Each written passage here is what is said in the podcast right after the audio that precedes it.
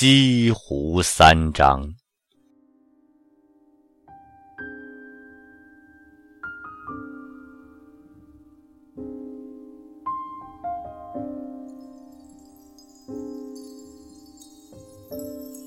平湖秋月，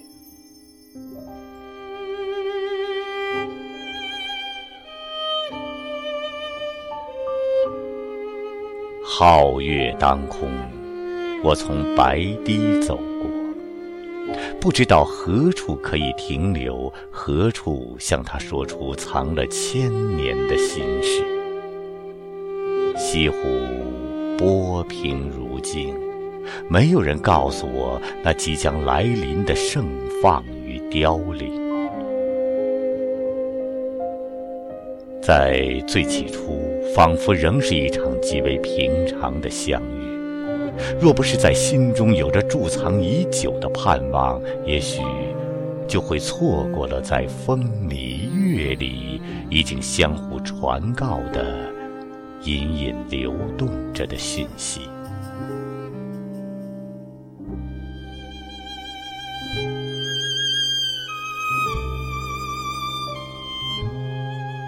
初秋的风拂过，一轮满月微笑地注视着我们。在他的怀里，我是随风翻飞的深深浅浅的柳枝，快乐的舞蹈。走进那一池碧波，有模糊的低语掠过水面。在秋天的月夜，生命正酝酿一种未知的变化，一种完全未能预知的骚动。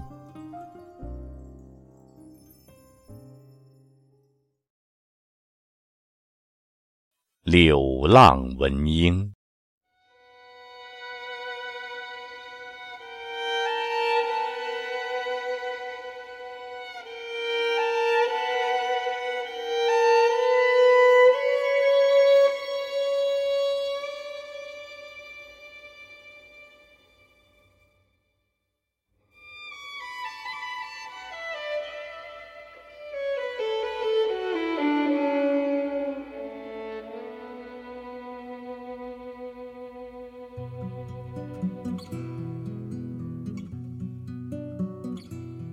低低的呼唤声之后，整个世界就覆盖在如烟的柳荫之中了。月华如练，波光粼粼，如烟的柳枝如同一条流动的江河，仿佛世间所有的生命都如约而来。在西湖边，在通透澄明的月光下，同时欢呼，同时飞旋，同时幻化成无数流离浮动的光点。这样一个月光如水的夜晚。总觉得似曾相识，总觉得是一场可以放进任何时空里的聚合，可以放进《诗经》，可以放进《楚辞》，可以放进李清照，也可以放进苏东坡的笔端。在人类任何一段美丽的记忆里，都应该有过这样一个月夜，这样一个初秋。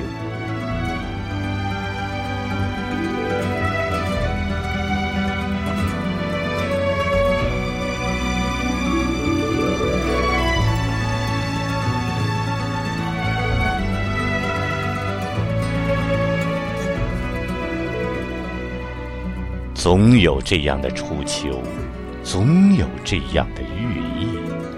柳荫的尽头是满湖的银光。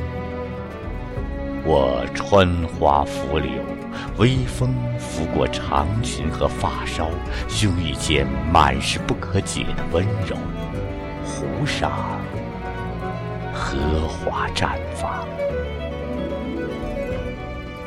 如烟的柳荫与曲折的小径，在诗里画里反复出现，所有的光影和悲欢，在前人枕边也分明梦见。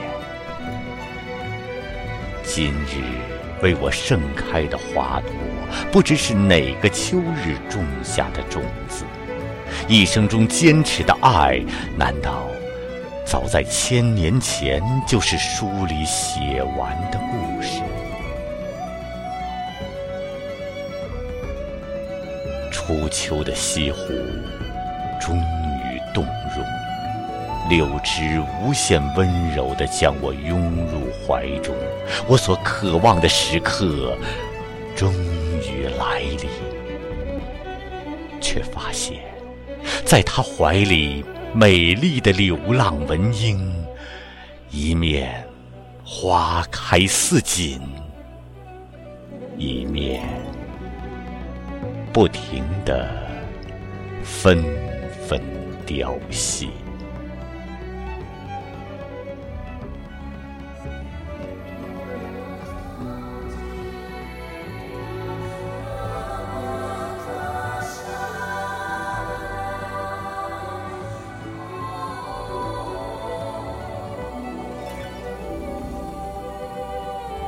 雷锋夕照。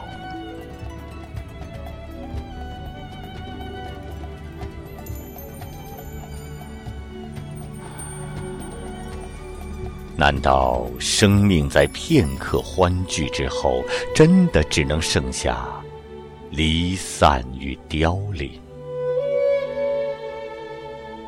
在转身的刹那，夕阳的余晖透过密密的丛林，不断不断的洒落。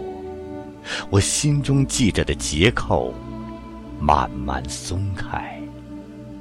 雷峰塔。就在我眼前，依着西湖，依着塔影，我俯首轻声的向他道谢，感谢他给过我的每一个丽日和月夜。由此前去，在白娘子低眉联手的微笑间，是一条不容你走到尽头的小路。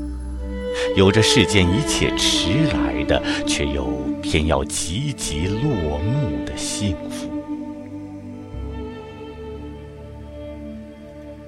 夕阳终于落尽，林中却仍旧有夕阳留下时它温柔的呼唤。走在夕照山下，不知要向谁印证这一种且悲且喜的忧伤。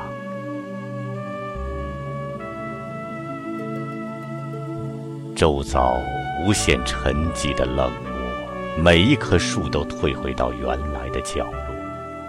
我回首，一一向他注视。夕照已过，再走下去，就该是那苍苍茫茫、无牵无挂的黑夜了吧？雷峰塔无言，西湖无言。不肯再回答我，在逐渐加深的暮色里，仿佛忘了这湖边曾有过怎样幼稚堪怜的激情。